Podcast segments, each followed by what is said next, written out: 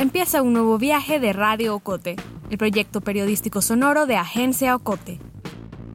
Nuestro podcast es producido en Guatemala gracias al apoyo financiero de Seattle International Foundation. Acompáñanos pues a escuchar otro episodio en el que te contaremos la realidad desde las voces diversas de esta Mesoamérica del siglo XXI. Mi madre no aprobó mi sexualidad cuando se lo dije a los ocho años. Yo, yo llegué con mamá, mamá, yo quiero ser niña. Así.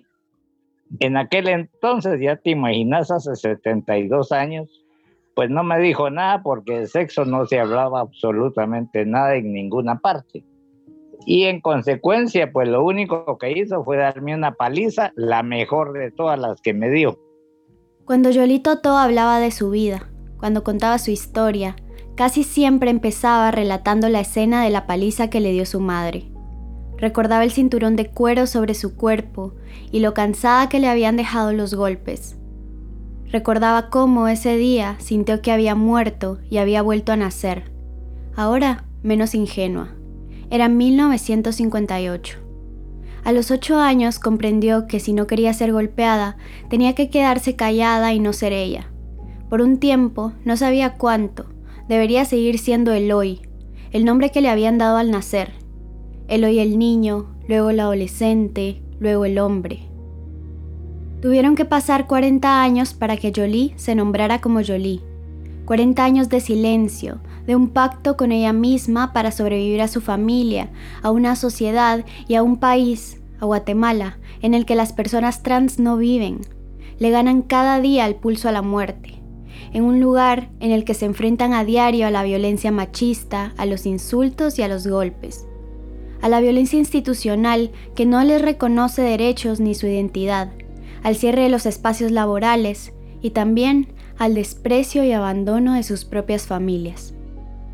De acuerdo al informe Basta de Genocidio Trans realizado por el Centro de Documentación y Situación Trans de América Latina y el Caribe, CEDOSTALC, en Guatemala la esperanza de vida de las mujeres trans es de 30 a 35 años.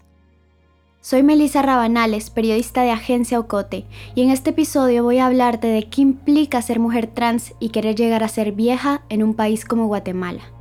Las personas trans son personas cuya identidad y expresión de género no se ajusta con la que generalmente está asociada con el sexo que se les asignó al nacer.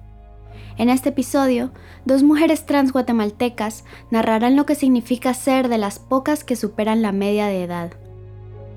Yolito Torres Sanek tenía 72 años cuando la entrevisté, el 6 de julio de 2021. Galilea Monroy, 44. Las dos desafiaron a la muerte al sumar más años de los que se espera.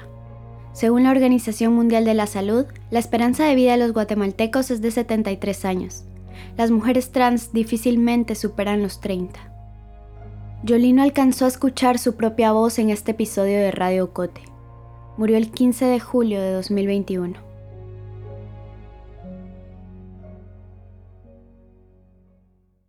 Nos reunimos tres días después de haber enterrado a mi madre.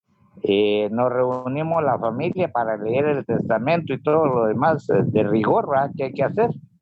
Entonces ahí fue cuando aproveché para decirles a todos que iba a cambiar de sexo. No iba a entrar que transgénero y que todas las demás enredos con que hemos estado aquí, ¿va? Sino simplemente iba a cambiar de sexo. Y quería que lo supieran por mí, pues ya que eran mi familia, ¿va? Les gustara o no. Yolito todo tenía el pelo blanco, rizado. La tarde que hablé con ella por videollamada combinaba con el camisón que vestía, del mismo color, blanco. En la entrevista se definió como una mujer trans, bisexual y como una erudita del idioma español. Tenía una personalidad fuerte e imponente. Hablaba por varios minutos sin parar, casi no dejaba espacio para hacerle preguntas e interrumpía constantemente. Era poco modesta. Tomaba aire para enumerar los que habían sido sus múltiples oficios. Correctora de textos, editora, escritora, cosmetóloga y hasta teóloga. También fue estudiante de ingeniería y de derecho. Jolie vivía sola en un cuarto dentro de una vecindad de más de 20 habitaciones en un barrio popular llamado Los Álamos, en San Miguel Petapa, un municipio del departamento de Guatemala. Tenía un poco más de un año de estar ahí. Se había mudado porque le salía más barato que en la capital, donde vivía antes. Era lo que podía pagar. Un monoambiente pequeño con techo de tablas de madera, algo podridas por la lluvia, en el que cabía su cama, un refrigerador, una estufa y un mueble con su ropa y sus libros. Fue después del entierro de su mamá cuando le contó a su familia que ella no era un hombre. Entonces vino la mueca aquella tan terrible, ¿va? De aceptación, bueno, tu rollo, eh, ¿qué onda la tuya? Que esto no tiene nada que ver o qué sé yo qué, ¿va? O sea, fue algo que, que yo se los hice saber. Y luego de mi familia, con todo el vecindario. Para ese entonces, Jolie, a quien todavía llamaban Eloy, tenía 49 años y trabajaba como correctora de estilo en el Diario de Centroamérica. Mostrarse como un hombre le había permitido, en sus palabras, pasar desapercibida casi la mitad de su vida. Se había casado dos veces con mujeres cisgénero, es decir, mujeres cuya identidad y expresión de género coincide con el sexo biológico que se les asignó cuando nacieron. Con una de ellas había tenido dos hijas. Pero un accidente de tránsito primero y la muerte de su mamá después le hicieron reflexionar. Pensar que el tiempo pasa, que la vida sigue y que era importante vivirla como lo que era, como una mujer. Contarles a sus hijas que era una mujer trans sería lo más difícil. Ellas ya eran mayores de edad y habían formado sus propias familias. Hice una cita con ellas y sus esposos para llegar a platicar, ya eran casadas. Y les hice ver de que iba a cambiar de sexo. La primera, pues se enojó y la segunda lloró. Pero en fin. Con esta decisión, Jolie se había quitado un peso de encima, pero le vinieron muchos más. Entendió que sus primeros 49 años habían sido, pese al silencio y el sufrimiento, años con ciertos privilegios. Como él hoy, había podido estudiar en la universidad sin ser discriminada por su identidad de género ir a misa sin sentirse incómoda y caminar por la calle sin notar que las miradas dolían. Identificarse como hombre, primero heterosexual, después bisexual, también le permitió seguir vivo. En su juventud participó en movimientos estudiantiles de la Universidad de San Carlos. Era un contexto difícil para cualquiera. Eran los 70, Guatemala estaba en medio de una guerra interna. Jolie recuerda cómo el Comando 6, una sección de la Policía Nacional creada en 1976, se ensañaba con la población LGBTIQ, contra algunas de las personas que ella conocía. Hacían una redada, como que era un concurso, a ver quién era el más, quién le quebraba, por ejemplo, de una patada del brazo a una persona, por ejemplo, o quién lo hacía gritar más. Y el único delito de esta gente, puede ser, ser diversos, ¿verdad? porque ellos ni siquiera guerrilleros eran. Ellos simplemente eran personas diversas. Ella se salvó de la persecución. Al definirse como hombre, también pudo aplicar a trabajos formales, primero en una agencia de ventas, después como correctora de textos. Pero años después, ya como Jolie, como mujer trans, fue diferente.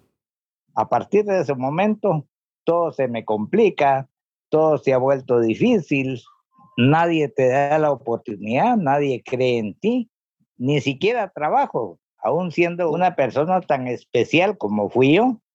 En el diario de Centroamérica informó sobre su transición y siguió trabajando unos años más, hasta el 2008, pero cuando cumplió 58 años presentó su renuncia después de una pelea con otro colega que le había lanzado insultos transfóbicos. Las palabras hueco y marica, pronunciadas por su compañero, le resonarían a Jolie por años. En el mercado laboral de Guatemala y de muchos países, a medida de que las personas se hacen mayores, encontrar trabajo es cada vez más difícil. Las puertas se cierran, las empresas ponen requisitos de edad para aplicar a los trabajos, la discriminación es más evidente. Para las mujeres trans como Jolie es mucho peor. Un informe publicado en 2019 por la Red Latinoamericana y del Caribe de Personas Trans indicó que en Guatemala solo el 11% de las personas trans tienen un trabajo formal. Después de su salida del diario Centroamérica, Jolie trabajó de manera independiente en empleos informales, en algunos lugares como correctora, pero también como estilista. Por un año, del 2014 al 2005, fue correctora del Consorcio Nacional de Medio de los que eran parte NTV, La Nación, Esprimicia y La Tribuna. Pero luego se volvió a quedar sin trabajo y empezó a quedarse sin dinero. La edad para la jubilación en Guatemala son los 65 años. En las instituciones públicas las personas pueden retirarse con 60. La condición es haber cotizado durante al menos 10 años en el sector público o durante 20 años en el sector privado. Jolie tenía la edad, pero no había sumado suficientes años en un empleo formal. Le empezaron a ayudar sus hijas, aunque no era suficiente. Yo cuento tan solo con lo que mis hijas me regalan, que tampoco es gran cosa, ¿va? Que no llega ni a mil quetzales mensuales. Entonces, por eso tampoco puedo pagar algo mejor. En los últimos años, Jolie había tenido que buscar otras formas de ganar dinero. Trabajaba en consultorías y corregía textos que le pedía alguna persona esporádicamente. Mira, ayer precisamente tuve un trabajo. Eh, estuve trabajando, ¿qué? Tres días. Tuve trabajo, y que me cayó un trabajo de, de corrección y lo llevé a cabo, y cobré lógicamente por ello. Pero no es algo con lo que yo pueda contar, con decir tengo siquiera 100 quetzales al mes, no. Hay veces que paso hasta 6, 7 meses sin nada, Henry España es defensor de los derechos de la diversidad sexual de la Oficina del Procurador de los Derechos Humanos, la PDH. Él explica lo difícil que es poder garantizar una mejor calidad de vida a las personas mayores. El debate aún no es una prioridad, ni en la opinión pública, ni en las instituciones estatales. Creo que no tenemos como un concepto aún de protección de derechos de personas mayores en Guatemala en general. Y entonces hablar un poco de, de, vejez trans se vuelve todo un reto en un país como el nuestro, en donde no existen, creo yo, las garantías suficientes como para promover el bienestar de ese sector de la población, tanto su bienestar económico, psicológico, social. Y al hablar de una población que es históricamente discriminada como las personas trans, imagínate qué pasaría al momento de que lleguen a una edad adulta y no tengan un apoyo familiar, por ejemplo, eh, no tengan eh, apoyo por parte de, del Estado, pues sí parece una fórmula de, de preocupación bastante fuerte. Guatemala cuenta con un Comité Nacional de Protección a la Vejez a cargo de la Secretaría de Obras Sociales de la esposa del presidente y con una política nacional integral a las personas adultas mayores. Tanto el comité como la política tienen como objetivo promover la protección de las personas mayores. Pero un informe de la PDH publicado en 2020 evidenció muchas deficiencias en las políticas de protección. Durante 2020 se registró una disminución en las solicitudes de pensión por vejez en el sector público y privado. Según la PDH, esto no quiere decir que las personas hayan dejado de necesitarlas, sino que cada vez menos personas cumplen los requisitos para poder optar a jubilaciones. Además, la pandemia de COVID-19 agravó la situación para las personas mayores y puso en evidencia las condiciones penosas en las que viven muchas personas de la tercera edad. La PDH denunció la falta de protocolos de salud diferenciados y de estrategias del Estado para priorizar a la vejez como un grupo vulnerable. El informe también indica que se agravó la desigualdad estructural en la que se encontraban las personas mayores en condición de pobreza y pobreza extrema. Además, en Guatemala, las personas trans no tienen una ley de identidad de género que las proteja, que reconozca su identidad, que procure su inclusión en empleos dignos y formales, o que vele porque se cumpla el derecho a la salud diferenciada. Es decir, que el Estado pueda, por ejemplo, proveerles medicamentos o estrógenos a las mujeres trans, o que las atienda según sus necesidades. Las personas de las comunidades LGBTIQ que transitan la vejez en un espacio precario, sin trabajo y sin asistencia social, parecieran quedar fuera del sistema. A Jolie le costaba caminar, su salud empeoraba, el Estado la había abandonado, pero en los últimos años había encontrado redes de apoyo en su propio barrio. A los 72 años logró resignificar las formas en las que concebía el amor y formó vínculo con quienes nunca habría imaginado, con los niños y niñas del vecindario. La verdad es que si no fuera por los hijos de todas estas gentes, y que ahora no están yendo a la escuela, no sé cómo me, cómo me estaría yendo. ¿ah? Porque realmente si estos niños me ayudan un montón, un montón me ayudan. Cuando tengo que ir a la tienda van y me compran. Cuando necesito va algo más lejano, va un niño en bicicleta y me lo trae. O sea, ¿qué te dijera yo? Si no fuera por la ayuda de esos niños en mi vida, Incluso hay una que me detiene hasta la puerta para que ahora que uso muleta para poder caminar, que me detiene la puerta para que pueda entrar con mayor comodidad, digamos, al, al servicio sanitario. Decía que con los niños y las niñas es más fácil todo, incluso hablarles de su identidad de género, de su orientación sexual. Eso que había tenido que mantener callado por tantos años, ahora le resultaba fácil decirlo, y le daba paz. Lo más que han llegado es a preguntarme, ¿tú sos hombre o sos mujer? Entonces yo me he presentado como las dos cosas. Yo soy hombre y soy mujer. Y con esa simple explicación han quedado conformes hasta ahorita. Por momentos, a Jolie le hubiera gustado no tener que pasar tantas penas económicas, no vivir en un cuarto pequeño con olor a humedad. Pero cuando intentaba imaginarse en otro lado, siempre pensaba en los niños, en la ayuda, en la vida en comunidad y en la compañía. Hasta cierto punto está bien porque tampoco si me voy a algo mejor, tampoco estarían los niños que me ayudan. Tampoco tendría compañía y tendría que hacerlo yo todo. Jolie también recibía ayuda de algunas organizaciones que apoyan a las comunidades LGBTIQ en Guatemala. De la diversidad me han donado cosas en dos oportunidades, tres, mejor dicho. Una me donó trans, otra eh, Trans y la, otra vez este, el diputado Aldo Dávila. Red Trans, la organización que menciona Jolie, es la red multicultural de mujeres trans en Guatemala una agrupación que vela por los derechos de las mujeres transgénero y transexuales en el país. Su director es Galilea Monroy, una mujer de 44 años que todos los días conoce casos de violencia y abusos contra mujeres del colectivo. Hablaremos con Galilea al regreso de la pausa. Estás escuchando Radio Ocote, una producción de Agencia Ocote.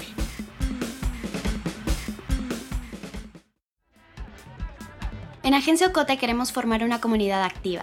Síguenos en redes sociales como Agencia Ocote. También te invitamos a unirte al círculo de oyentes de Radio Ocote.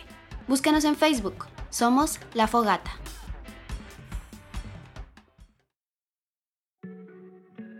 Pues primero muy agradecida con la vida y con Dios porque pues llegar a esta edad nunca me lo imaginé, pero también es un reto bastante grande como persona de superación personal y también de preparación porque eh, pues ver nuestras próximas, nuestras generaciones que vienen detrás de nosotras, pues nos inspira a seguir adelante. Ella es Galilea, activista y defensora de los derechos de las mujeres trans. Eso de que está agradecida con Dios, dice, es por haber superado los 40 años. Sí, para ella, llegar a lo que debería ser un poco más de la mitad de la vida de una persona guatemalteca promedio es casi un milagro. Como explicamos al inicio del episodio, la esperanza de vida de las mujeres trans en Guatemala no supera los 35 años. En otras palabras, según la investigación realizada por Sedolstrack y Red Lag Trans, la esperanza de vida de las mujeres trans es la misma que en la época medieval en Europa o en la Mesoamérica precolombina. Galilea le roba a las probabilidades nueve años. Henry España, el defensor de la PDH, explica por qué es tan difícil superar la media son factores de violencia, muertes violentas de mujeres trans habitualmente derivado a odio o derivado a los contextos en los que se han tenido que desenvolver. En Guatemala, a las mujeres trans no las contratan con facilidad en empleos formales, así que muchas de ellas se ven obligadas a ejercer el trabajo sexual. La criminalización, el acoso y la precariedad las obliga a hacerlo en zonas poco seguras, en contextos de mucha violencia. Salir a trabajar para ellas puede significar no regresar nunca. Galilea experimentó esta violencia en las calles. Su transición, a diferencia de la de Jolie, la hizo cuando recién comenzaba su adolescencia. Desde lo que yo tengo uso de razón, eh, me di cuenta que era diferente de los 6-7 años. Mi transición la empecé entre los 15 y 18 años de edad. Tuve que salir de mi casa para poder expresar mi identidad de género porque mi familia es eh, netamente religiosa, evangélica, y pues eso en mi hogar no, no era aceptado. Tuve que ejercer el trabajo sexual en el centro histórico de la zona 1 y pues llevo cicatrices en mi cuerpo y en mi rostro de los golpes que han venido de la misma sociedad en general. El trabajo en las calles era duro, pero también le permitió conocer a otras compañeras. Así como Jolie encontró esos vínculos con los niños de su vecindario, Galilea los descubrió en otras mujeres trans que la entienden como nadie, que comparten su historia, su vida y sus miedos. En la calle hizo amigas, se sentía menos sola me encontré con más amigas, porque al inicio yo pensaba que era la única rara o diferente, porque así me habían hecho creer mis padres o la sociedad, y me di cuenta que no, que no era la única. Para muchas de las mujeres trans, nuestra familia son las mismas compañeras de la calle que están en el mismo contexto en el que una se encuentra en ese momento. Galilea poco a poco ganó liderazgo entre sus compañeras. Se convirtió, en lo que ella dice, una especie de mamá para las jóvenes que ejercían el trabajo sexual. Estaba siempre al tanto de ellas, procuraba que la zona fuera segura y que a ninguna le faltara nada. Así se inició en el activismo. A los 34 años, Galilea fundó la organización Red Mutrans. Era 2011. Durante tres años alternó el trabajo sexual con el activismo, mientras procuraba que su asociación reuniera los fondos necesarios. Cuando cumplió los 40 se sintió orgullosa de haber superado una barrera. Ahora, cuatro años después, empieza a ver que la tratan diferente, y a medida que suma años, la discriminación también suma. Pues sí se siente, se hace sentir en el entorno, en el mismo entorno social, ¿verdad? Donde uno va a los lugares, pero es algo que a mí por el momento no me afecta. No le he puesto como, como importancia, pero sí con otras pares lo dialogamos y sí afecta muchas veces porque, digamos, llegamos a una edad mayor adulta y llegamos sin oportunidades de trabajo, sin desarrollo integral, sin desarrollo personal. Entonces, el reto es mucho más difícil porque pues tenemos que pagar nuestra casa, alimentarnos. Sin esas oportunidades. Como explicó Jolie, las oportunidades laborales se cierran mucho antes. Cuando empiezan a llegar a una edad adulta, quienes ejercen el trabajo sexual comienzan a perder clientes. No les pagan lo mismo pero tampoco hay muchas oportunidades en otros lados. En Guatemala, según la encuesta nacional de empleo e ingresos de 2019, el 70% de las personas trabajaban en el sector informal. Es decir, solo el 30% puede optar a la jubilación. El problema no es solo que no haya suficientes fuentes de trabajo, sino que la baja escolaridad en Guatemala tampoco le permite a la gente aplicar a empleos formales que requieran formación educativa. Según el censo del 2018, el 43% de la población alcanzó a terminar los estudios de primaria, es decir, el sexto grado. Como ya lo explicamos antes, para las personas trans la situación es peor. Además, la pobreza, la discriminación y el rechazo de sus familias hacen que muchas de ellas tampoco lleguen a terminar sus estudios de primaria. Eso reduce aún más las posibilidades de tener un empleo formal.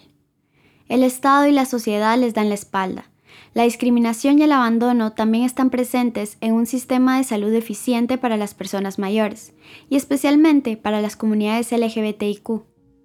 En Guatemala, a pesar de que hay una estrategia de salud integral y diferenciada para las personas trans aprobada por el Estado desde el 2016, la realidad dista mucho de lo que ahí se propone.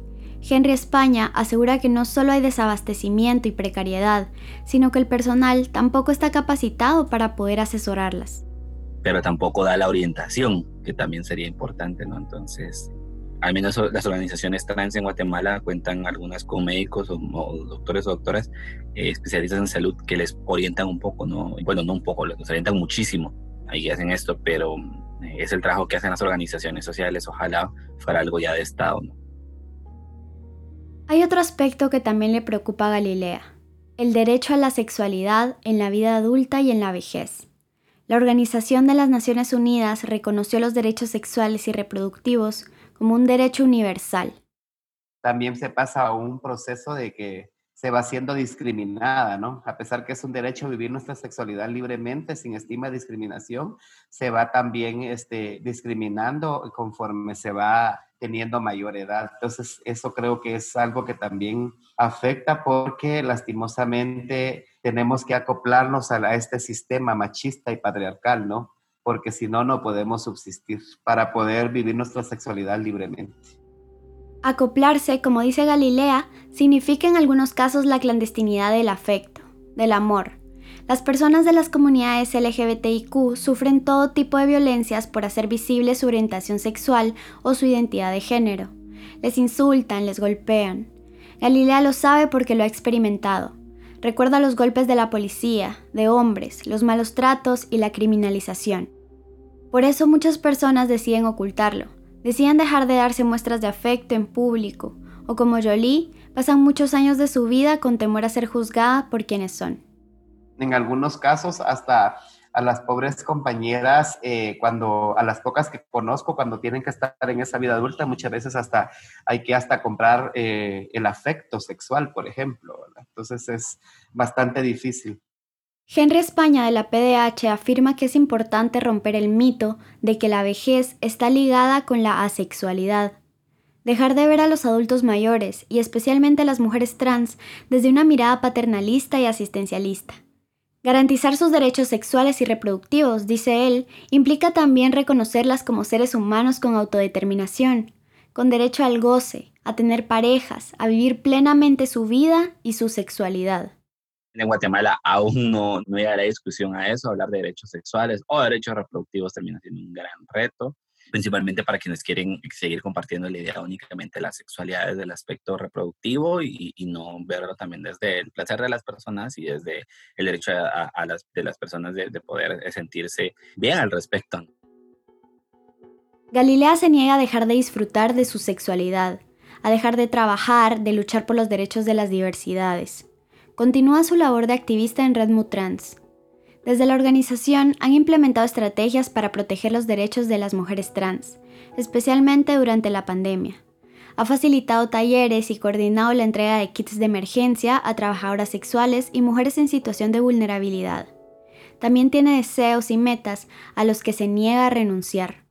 Mi reto personal ha sido eh, capacitarme políticamente para participar en algunas de las elecciones en Guatemala participar en un cargo público y si no se diera, por lo menos llevar una candidatura de una mujer trans para que el país empiece a familiarizarse con las personas trans, que se den cuenta que somos capaces de hacer cosas buenas y desarrollar, aportar al desarrollo de este país.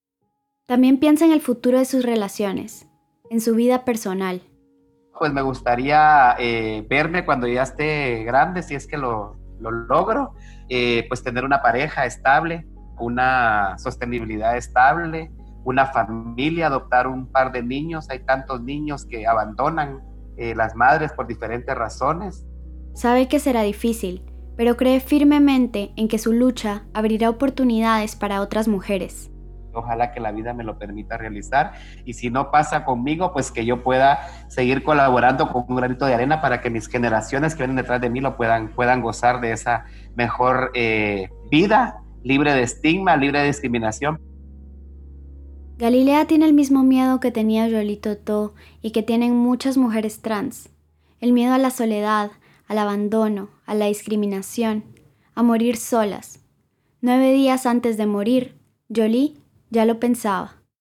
Porque de lo, lo, único que sí estamos seguros en esta vida es que todos nos vamos a morir. Eso sí es cierto. Eso es lo único que sí es real y segurito, segurito de todo. El día que eso suceda, pues que no, esté, no estar sola, para que haya en primer lugar quien avise, porque si te mueres y te llegan a descubrir a los tres días ya inflada y llena de gusanos, como que la cosa no muy va. Alguien que, que, que le rode una lágrima porque ya te moriste, alguien que te alcance tu rosario para rezar, no sé, decir, simplemente no quisiera morir sola. Jolie pensaba en la muerte, pero no perdía las ganas de escribir. Cuando hablé con ella, me contó que le gustaría publicar un libro sobre la muerte. Mientras, usaba Facebook como bitácora. El 10 de julio escribió su última publicación. Decía que se internaría en el hospital de Amatitlán y que estaría incomunicada. La siguiente publicación fue de alguien más para anunciar que Jolie había muerto. Familiares dijeron después que murió sola, en el hospital, a causa de un paro respiratorio el 15 de julio de 2021. La velaron en una funeraria de la zona 1 de la capital. Por las restricciones sanitarias de la pandemia, solo pudieron entrar 10 personas, sus hijas y algunos familiares cercanos. Durante la pandemia de COVID-19, miles de personas de la tercera edad y de las comunidades LGBTIQ quedaron en el desamparo, Si deseas apoyarlas, puedes comunicarte con las organizaciones Red Mutrans a través de sus redes sociales o al teléfono 502-2309-6824 o a OTRANS Guatemala al 502-2251-0685 o en su sitio web reinasdelanoche.org.gt. Si conoces alguna situación de violencia o discriminación o eres víctima de ella, puedes hacer la denuncia anónima en la Procuraduría de los Derechos Humanos marcando el 1555. Si te gustó este episodio, te recomendamos escuchar Pero si soy nena, en donde contamos la historia de Lu, una niña trans en Guatemala. Recuerda que puedes escucharnos en Spotify, Google Podcast, Apple Podcast o tu plataforma de podcast favorita. Suscríbete y activa las notificaciones para que te avise siempre que publiquemos un episodio. La investigación, las entrevistas y el guion de este episodio los hice yo, Melissa Rabanales. Carmen Quintela editó el guion, la producción sonora es de José Monterroso, Maritza Ponciano hizo la ilustración, Melanie Malín es la encargada de las redes sociales. Esta es una producción de Agencia Ocote.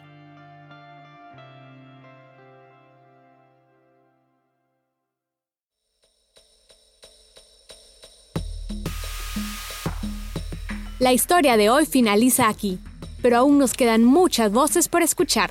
Suscríbete al correo de Ocote y síguenos en nuestras redes sociales. Experimenta nuestra página web en www.agenciaocote.com para otras historias en otros formatos. Radio Ocote es producido en Guatemala por el equipo de Agencia Ocote, con el apoyo financiero de Seattle International Foundation.